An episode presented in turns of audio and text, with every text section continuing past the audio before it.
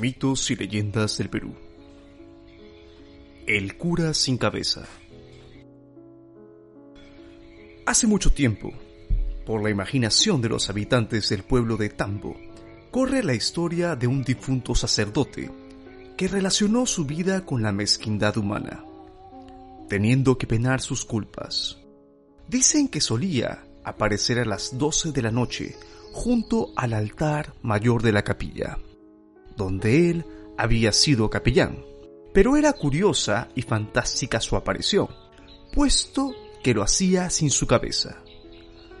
A la medianoche, todo el que pasaba veía las luces encendidas y llevados por la curiosidad atisbaban el altar y pasmábanse al ver al cura sin cabeza como le llamaban.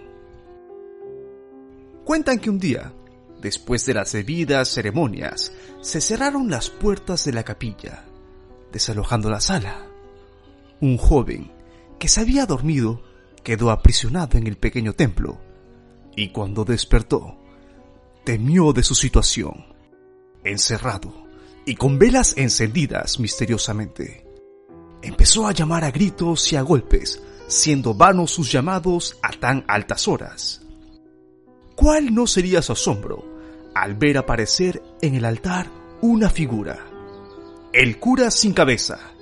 Sus piernas flaqueaban y ya desmayaba cuando el famoso cura le hace un gesto llamándole. Y escuchó una voz que le decía que se acercase, que no temiera que él solo quería celebrar una misa y que para esto necesitaba quien le escuchase y le rogaba que él fuera su oyente.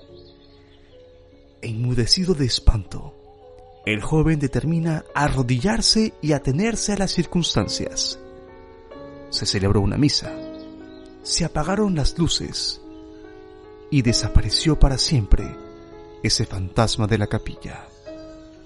El joven salió disparado hacia la puerta, todavía cerrada. Se estrelló y cayó desmayado. Esta fue la historia del cura sin cabeza, recogida en Tambo, distrito de la provincia de Islay, departamento de Arequipa. Estuvo con ustedes esta noche David Córdoba. Muchas gracias a todos ustedes por haberme escuchado durante todo este largo año.